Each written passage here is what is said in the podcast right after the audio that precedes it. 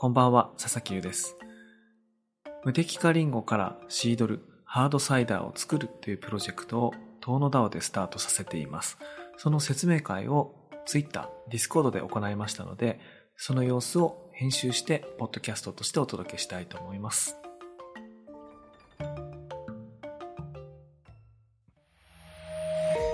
メディアヌップ。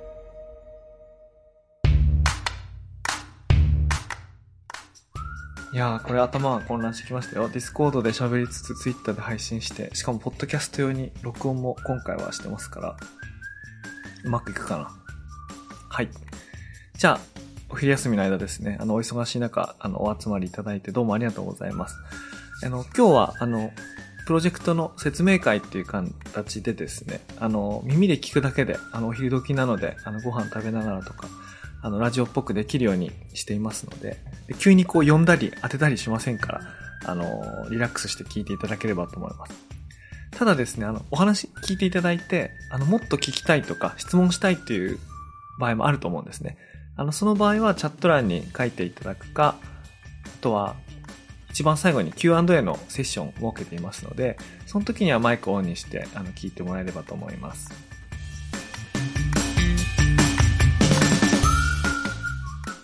無摘果リンゴで作るシードルプロジェクトということで、その発表会、説明会をこの遠野 DAO のディスコードの中でやっております。あの、これが何かというとですね、今ちょうど画面に出てますけれども、左側に映ってるのが、これあのリンゴの木ですね。ただ、リンゴの木っていうと、多くの人はあの赤い実がなってる状態なんかをあのイメージするんじゃないかと思うんですけれども、今回作ろうとしているのは、この青いちっちゃなどっさりなってるリンゴ。あの、それちょっと無敵化リンゴという風に呼んでるんですけれども、それを作ろうと思っています。でこれは実は食用リンゴじゃないんですね。あの、食べるには酸っぱくて渋くてちっちゃくてみたいな感じなんですけども、これをシードルの原料にすると。最初からシードルを作る目的でリンゴを作る。で、そしてシードルを作るっていう、ちょっと変わった試みをやってみようというプロジェクトです。で、今日の、あの、発表会の目的なんですけども、まず一つはですね、私がこの、このプロジェクト面白いなと、あの、思ってる理由を、まあなんか一生懸命説明します。で一生懸命っていうのは、私自身こう、リンゴ作りやったことないし、シードル作りやったことないので、専門性はないんですね。なので、詳しくは言えないかもしれないんですけど、面白がってるよってことだけは言えるんで、あのちょっとその話をしようかなと思います。で、あとはですね、このプロジェクト進めるにあたって、一番多くて、あの、99名の仲間を募集したいと思っています。ちょっと数に限りがあるんですけれども、仲間を集めながらやってみたいなと思ってまして、えっ、と、その、ご興味いただけた方にですね、その参加方法っていうのをご案内したいと思ってます。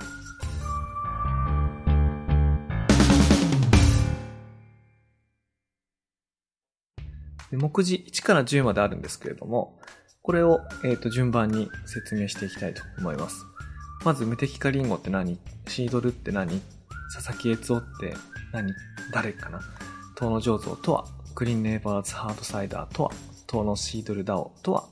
あと、ロードマップ参加方法、NFT のユーティリティっていうふうに説明していきたいと思います。で、まずあの、無敵化リンゴ。あの、冒頭にも出てきた、この無敵化リンゴなんですけれども、通常、どういう風にリンゴ作るかっていうと、リンゴってこう、木にどっさりなるんですよね。で、それそのまんまだと、いろんなこう栄養がいろいろ分散しちゃうので、6月ぐらいに適化って言って、あの、例えば5個なってたら、そのうち4個を取り除くみたいな、もう摘出する、適化っていう作業を行うんですね。で、その、適化したリンゴのことを適化リンゴってこう言ったりして、で、それ食用じゃなくて、本当にちっちゃいものなんです。でちょうどあの画面の右側にある、あの、青リンゴ2つ私が手に持ってる写真なんですけども、上がだいたい標準的なリンゴのサイズで、でその下が適化した、ちっちゃいまんま、ちっちゃい時にこう適化したリンゴですね。あのこういうサイズのものです。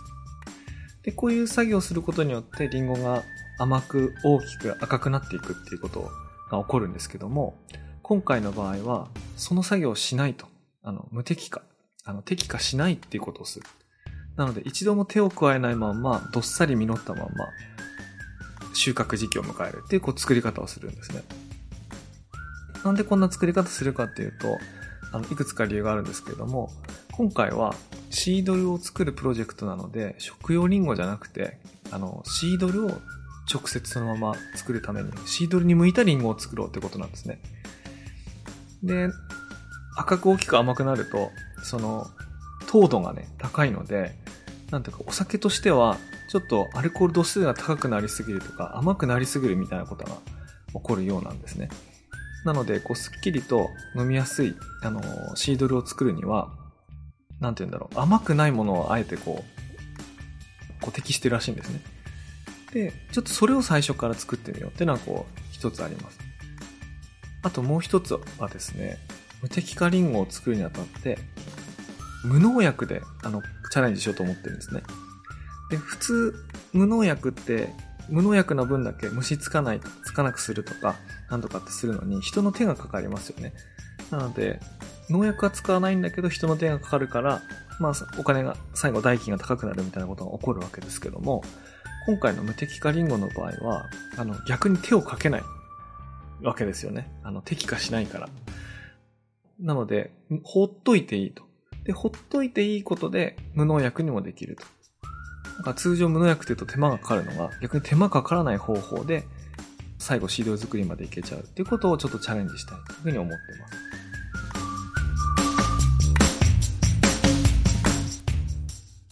あともう一つですね。あの、じゃあ実際それで作るシードルって何ってことなんですけども、これは、あの、発祥フランスかな？フランスのお酒ですね。あの、シードル、リンゴの、こう、リンゴで作るお酒ですね。あの、南の方だと、あの、地中海に近い方は暖かいのでブドウが取れて、ワインを作るのに対して、ワインが適してない地域については、リンゴでこうやってお酒を作るっていうあの、カルチャー、あるいはその醸造文化あるわけですけども、そのシードルです。で、しかもこう、カッコでハードサイダーとかって書いてあるんですけども、あの、シードルのことをサイダーとかハイドサイダーとかと呼んだりしますけれども、あの、元の言葉は一緒なんですけども、ちょっとその、楽しまれ方が違うっていうか、あの、カルチャーがちょっと違うんですね。でそれがどういうことかっていうと、ハードサイダーって特に言う場合は、えっ、と、アメリカで、あの、流通している言葉だそうです。サイダーっていう場合はイギリス。で、シードルだとフランスらしいんですけど、特にハードサイダーっていう場合は、クラフトビールのカルチャーの中から生まれてきた楽しまれ方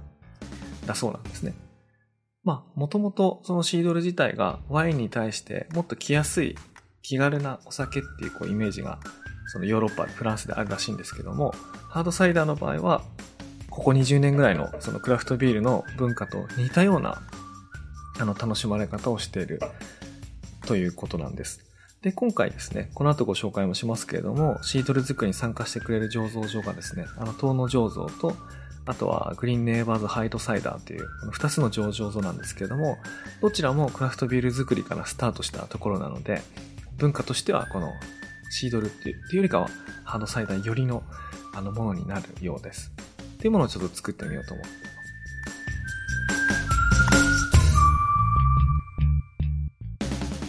でですね、今回そのリンゴ作りに、えっ、ー、と、協力してくれるのが、あの、佐々木悦夫さんになります。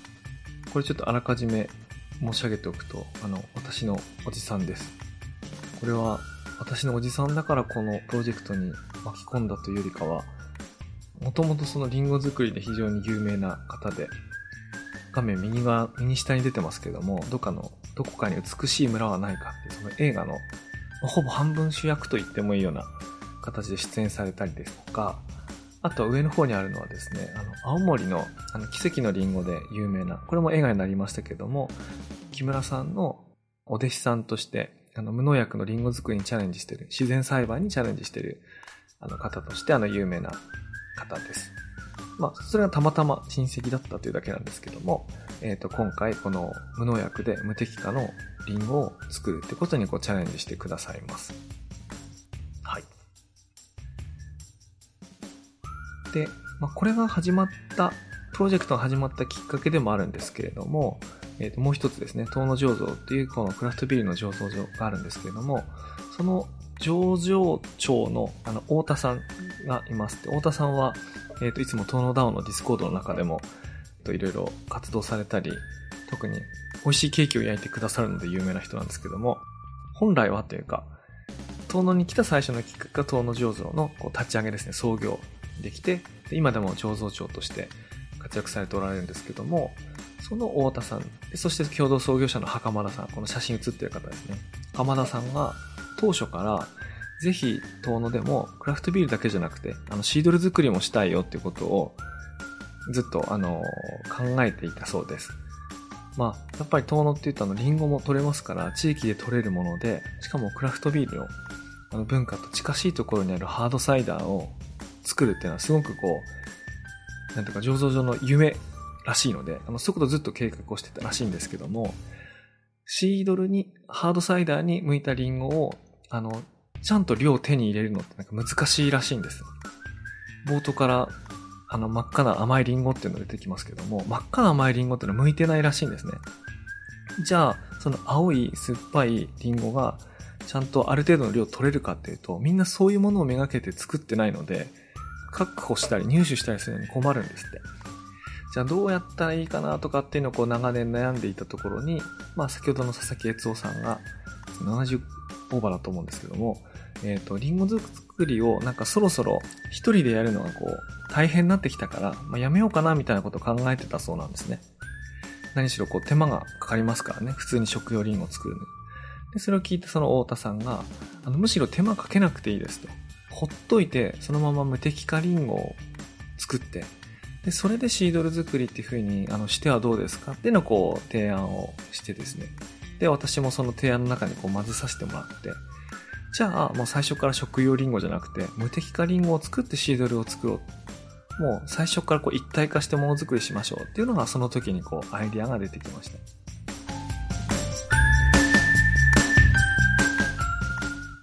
もう一つですね、あの、今回参加してくださったのが、東野のお隣にあるあの、紫波町で、2021年に創業されたグリーンネイバーズハードサイダーさんです。このグリーンネイバーズさんも今回の、えっ、ー、と、シードル作りに関わってくれます。つまりこのプロジェクトに関わると、あの、無敵化リンゴを作った結果、2つの醸造所が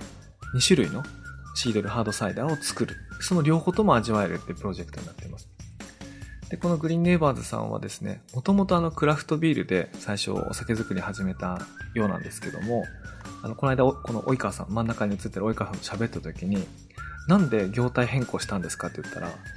あの、やっぱり地域に取れるものだけで全部作るのにチャレンジしてみたいじゃないですかなんか言われて。やっぱりビールって言うとあの、麦もホップも、あの、輸入して、で、それで作っていくってことが、あの、スタンダードですから、地域にあるものを使えないんですよね。で、紫波町ってあの、果物でも有名な土地なので、そのあるものでやりたいんだってことで、それでそのクラフトビールの隣り合ったハードサイダーの文化、あるいはその作り方に触れて学んで、あ、じゃあこれ専業で創業しようということで、あの、オープンしたのが2021年だそうです。でちなみにそのハードサイダーだけで1本でやってる醸造所って結構あるんですかってこの聞いてみたら、あの国内にはもうここだけらしいですね。他にあるのは、あの、リンゴを作ってる農家さんがシードルも作ってるみたいな、そういう上場像はあるらしいんですけども、あの、自分たちで農園を持たずに、まあ、その代わりこう、いろんな地域の、いろんなものを、いろんなリンゴを取り入れながら、上場専門でやってるサイダリーっていうのはもうここだけらしいですね。なので、すごく珍しい、あの、ベンチャー、スタートアップです。で、それも今回のプロジェクトに参加してくださいます。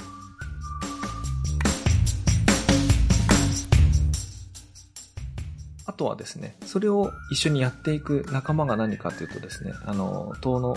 シードル DAO と書いてあるんですけども、もともと遠野 DAO ディスコードの中で活躍してる、活動してる、まあ私もそうですけど皆さんそこにいらっしゃると思うんですけども、今回その中にこうサブチームっていうか、分科会っていうと硬いですけど、あの、サブ DAO と言ったりしますが、そのサブ DAO を作ってやろうと思ってます。それが遠野シードル DAO です。で、もともとその塔の DAO 自体は、昨年あのゲームオブザロータスっていうあの NFT、物語性を持った NFT を作って、どんどん続きものがある形で、あのプロジェクト進めてたんですけれども、今年の1クォーター、第1四半期、3月までには、その第2弾のイラストっていうかプロジェクトを出そうと思ってもともと準備してたんですけども、途中でこのシードルプロジェクトが出てきて、あ、こっちの方を先にやりたいなってこう、みんなで思いまして、でちょちょっとこの第2弾って書いてある東の大正伝ってやつを一旦こうちょっと先送りをして、最初にこのシードル作りプロジェクトをこの東のダをあのゲームオブザロータスの中であのやろうというふうに思っています。で、これ何がどう関係あるのってことなんですけども、これあのゲームオブザロータス去年参加してくださった方にはちょっとわかると思うんですけども、このゲームオブザロータスは、あの、この3人の女神の娘たちの転生した姿なんですけども、が、2022年の遠野でこうばったり出会うっていうところまでをこう描いたあのストーリーだったんですけども、その後、この3人が2023年に遠野でリンゴ作りとシードル作りに参加するみたいな。つまりこう、私たちが今からやろうとしていることを、フィクションの中でこう、追体験するっていうか、追体験なのか、先行体験なのか、あの、するっていうストーリーが展開するようなものとしてこうやっていこうとあの思っています。で、まあ実際出来上がった暁にはこうぜひね、こうみんなでピクニックっていうかあの、お外に飲みに行きたいなと思うんですけれども、そういうのをこう、東のシードルダオ、東のダオの仲間とやりたいなというふうに思っています。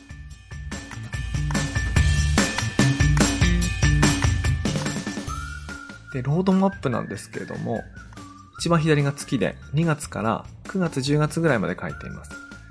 画面の右側の方には、えっ、ー、と、佐々木悦夫さんのリンゴ作りの列と、あと、東野醸造、グリーンネーバーハードサイダーのそのシードルを作るこう列と、あと、東野シードルダウンは何をするかっていうこう列のこの3つがあります。それぞれあのやること違うんですけども、上からざっとおさらいしますとですね、あの2月、今月ですね、があのプロジェクト発表です。先週初めて発表をして、えっ、ー、と、この後今日もやって、で、来週はこういろんな文章を書いたノートがリリースされて、ツイッターでも告知してとかで、だんだんとオープンになっていきます。で、それに合わせて、今回の、えっ、ー、と、参加証、この遠野シードル DAO の参加証になる NFT 販売っていうのを開始します。でそうするともう早いもんで、あの3月の頭、もう1ヶ月切ってるんですけども、3月の4日からリンゴ生産がスタートします。で一番最初にやるのはこう枝の剪定って言ってこう、昨年のうちにこう伸びすぎた枝なんかをこう刈って、で、日当たりを良くなるようになったり、重なりすぎて成長が悪くなりそうなところなんかはこう、あらかじめこう、カットするとか剪定するっていう作業があるんですけども、それがスタートします。でただ、これなんですけども、なんか聞いてみたら結構コツがいるらしくて、パッとその日手伝いに行っていきなりやれるかっていうとね、ちょっと難しいらしいんですよ。なので、この作業に関しては主体は佐々木悦夫さん。で、あの、このシードルダウンのメンバーはそのサポート。まあ、サポートといっても実際、あの、たくさんやらせてくれるらしいので、なんかあの、そんなにこう言って、いや、手伝うことはないってことはないらしいんですけども、メインとサポートみたいな感じで枝の剪定っていうのは3月からスタートします。で、次にですね、あの、5月の後半の方、ゴールデンウィークより後だっていうことなんですけども、花摘みっていう作業があります。これはあの、咲いた花をあらかじめこう、実を減らす、実をあらかじめちょっと減らす作業として花を摘むってことをするんですけども、これ普通農薬を使って一気にバーッと落としちゃうらしいんですけども、伊藤さんはこう、無農薬、原農薬、自然栽培っていうのをこだわっているので、あの、これを手で摘むんですね。花摘みをすると。で、これはね、比較的こう、簡単かつ、あの、気候もすごいもう一番、一番いい時、僕一番遠野で一番好きな時期が、のうちの一つが5月後半なんですけど、あの、この時期にやるので、で、みんなでやるとね、1日2日で終わるらしいので、あのバッてやれたらなと思っています。で、6番が、あの、下草刈りって言って、ちょっと草刈りを1回やらなきゃいけないらしいんですね。あの、例年だったらやらなきゃいけない。あの秋までほっとくとすごい伸びすぎて、収穫するときにすごい手間がかかったり、伸びすぎた草を刈るのすごい大変なんで、一回やっとくといいらしいってことなんですけども、これがあります。これも1日2日ってことなんですけど。ただ今年はですね、悦夫さんがなんか畑で羊を飼ってまして、羊飼い始めて、羊がね、下草を食べてくれるらしいので、もしかしたら今年やんなくてもいいかもな、みたいなことあるらしいんですけど、まあちょっと軽作業があります。でそうすると7月ぐらいになってくると、もうどんどん実ってどんどんでっかく、でっかくてか青くたくさん実ってくるんですけども、それと同時に、東野醸造とクリーンネイバーズさんで、シードル、ハードサイダーの名前とかラベルのデザインっていうのを、あの、作っていくんですけども、ただ、それはですね、これに参加したみんなで、あれがいい、これがいいって議論したり、で最後、これがいいんだって投票したりっていう風にして、こうみんなで決めていきたいと思います。これはですね、あの、私も一回の、遠野上手をオープンするときに、缶のラベルのなんかデザインが4案ぐらいあって、で、みんなで投票したり、こう、ツイッターでこう喋りながら、なんかこう自分が意見したりできるみたいなタイミングがあったんですけど、お酒のラベル作りってなんであんなに楽しいんだろうと思ったことあるんですけども、まあそれを今回またやると。しかもそれを原料のリンゴから作ってるやつをみんなでやるってことなんで、これはぜひ楽しみたいなというふうに思ってます。で、それが7月ぐらいになると。で、8月が収穫です。8月後半です。で、これちょっと説明をすると、あの、リンゴって普通秋とか、あと長ければ12月ぐらいに収穫するんですね。あの長なるべく長くやることで赤く大きく甘くなるっていうことなんですけども、あの、今回そういうことしなくていいので、暑い時期にっていうか、夏の後半にバッと取っちゃうってことをします。なので、これもこう、なんていうんだろう、ピクニックって言うとあれですけども、こうみんなで楽しみながらやるには、すごくいい、あれだなと思ってます。あの、僕の目論見としては、この時あの、テント張ってキャンプしたりしながら、やっても楽しいんじゃないかな、みたいなことを思ってますけれども、まあ、多分僕やると思いますけども、あの、そういうことします。で、その収穫した後はですね、あの、搾汁って言って、リンゴすぐジュースにして、で、ジュースの状態から、えっ、と、醸造に入っていくと。で、この醸造スケジュールは、それぞれ、東野醸造さん、グリーンネイバーさんにこう、の、その、工場っていうか、その、タンクですね。その稼働状況によるので、この日からとかっていうのは、あの今の時点では言えないんですけども、9、10、11。だいたい1ヶ月ぐらいでできるようなので、9月に仕込めば10月、10月に仕込めば11月にこう、最初のものができてくるということになります。で、これがロードマップですね。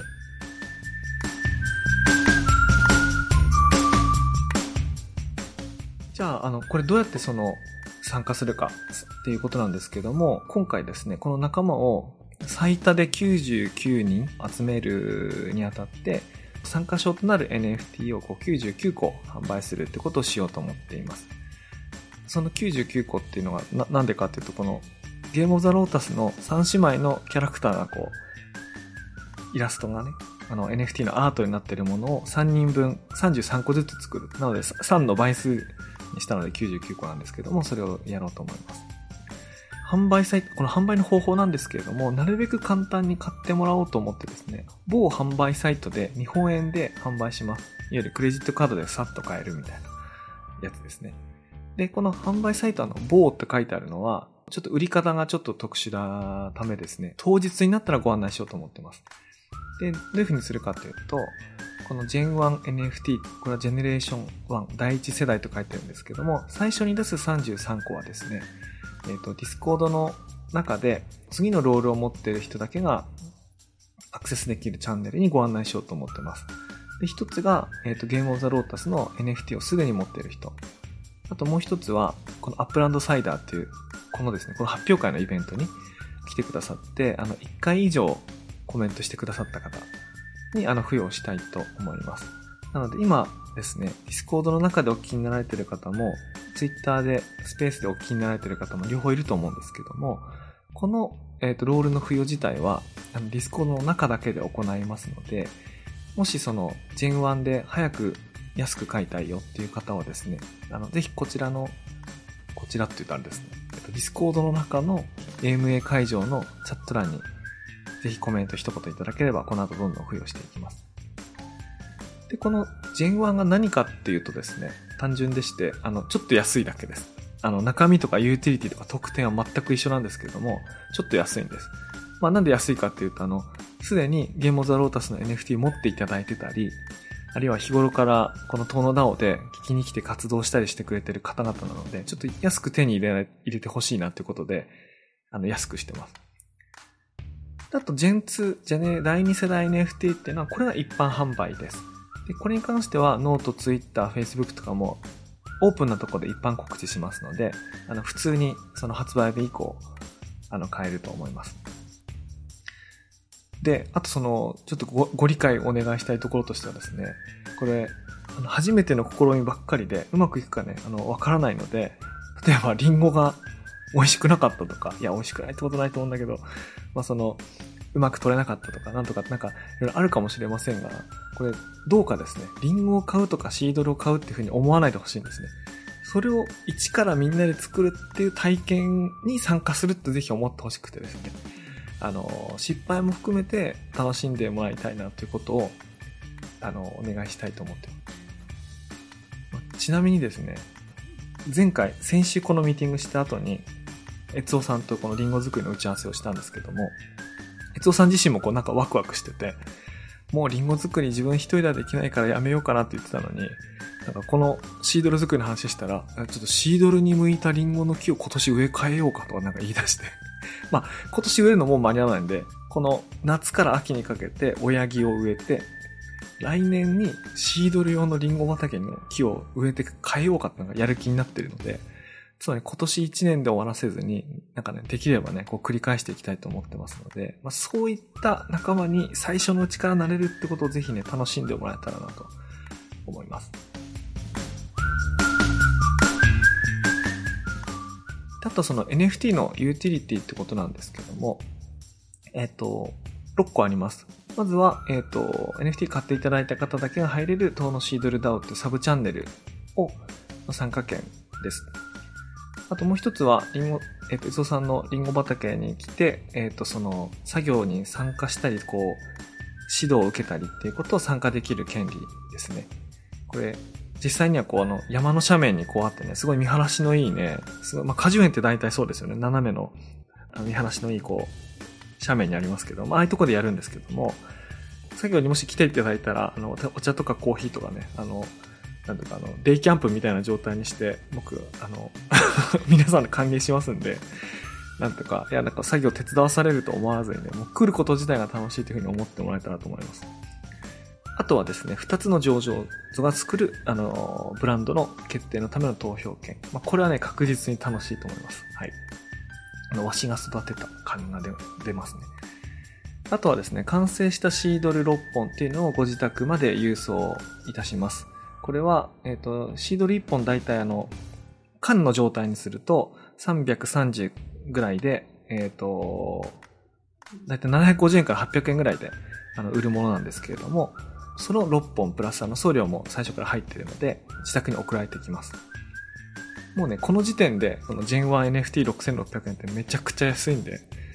あの、めちゃくちゃ安いです。あの、なので、あの、いつも来てくださってる、あるいはすでに GOTL の NFT 持ってる方には手に、安く手に入れてほしいなと思ってます。はい。で、あとはですね、あの GOTL の、あの、着せ替えのファッションアイテムっていうのはこ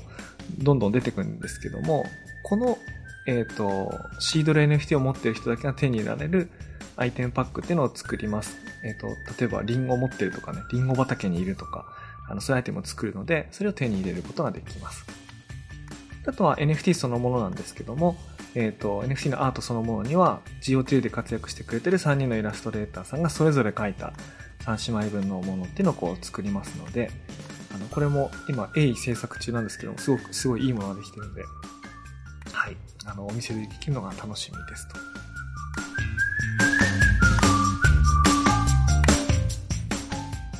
はい。で、一番最後のところがあの Q&A がくつかありまして、ちょっと一部かいつまんでご紹介したいと思います。まずシードルっていうのは、はい、アルコール飲料になります。あと、このスライドはですね、えっ、ー、と、この後、この、ディスコードの方のチャット欄に共有をします。はい。あと、今回はふるさと納税ではなくて、あの、商品代金だけ。Gen1 は6600円、Gen2 は1万1000円というふうにします。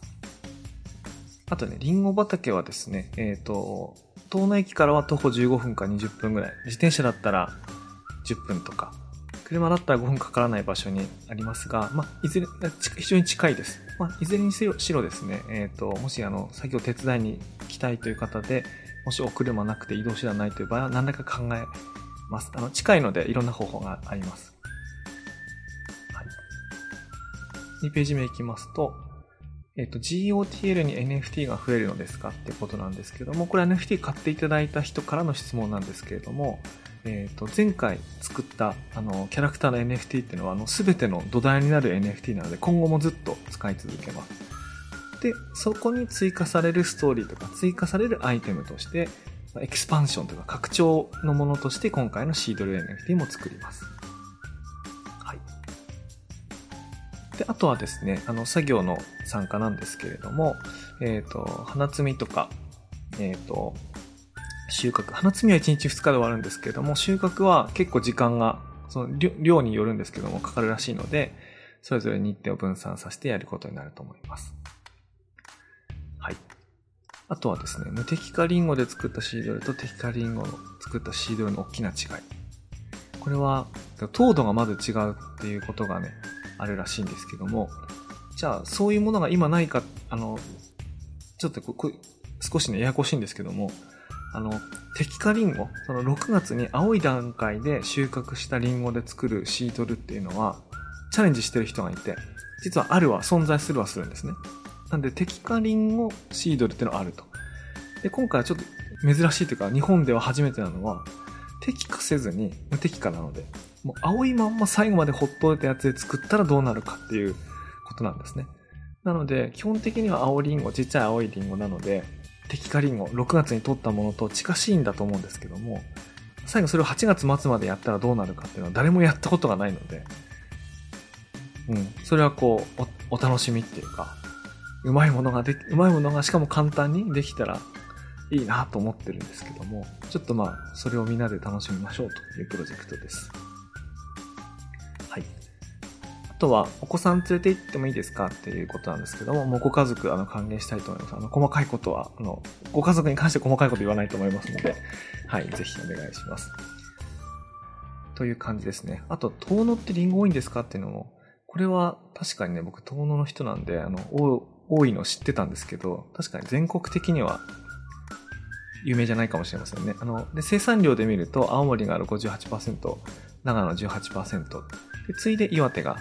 あの、多いという感じです。で、私が、あの、あ、この SO さんの畑があるところは、下組町とか綾織町とかのその間ぐらいなんですけど、そこは非常に多くてですね、私そこの出身なので、もう秋からだいたい翌年の2月ぐらいまでは、誰の家行っても家中リンゴの匂いがする。もうリンゴ畑がこう玄関に山と積んであるみたいな、まあ、それが普通の景色だったんで、とにかくたくさんあるものっていうこう、イメージですね。はい、有名です。はい。というわけで、ここまでが用意した Q&A だったんですけども、あの、そうですね、チャット欄で、ディスコードのチャット欄でいくつかご質問いただいているので、それ追加でお答えしたいなと思います。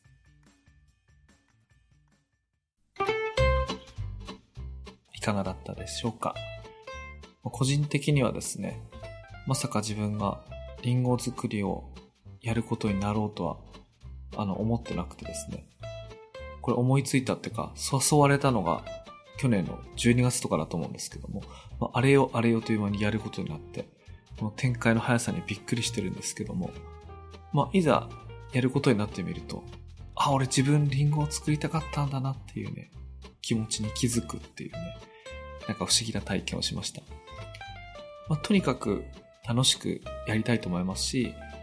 ぜひそこにね、加わってくださるよって方がいれば、あの、ご連絡いただければと思います。それでは、おやすみなさい。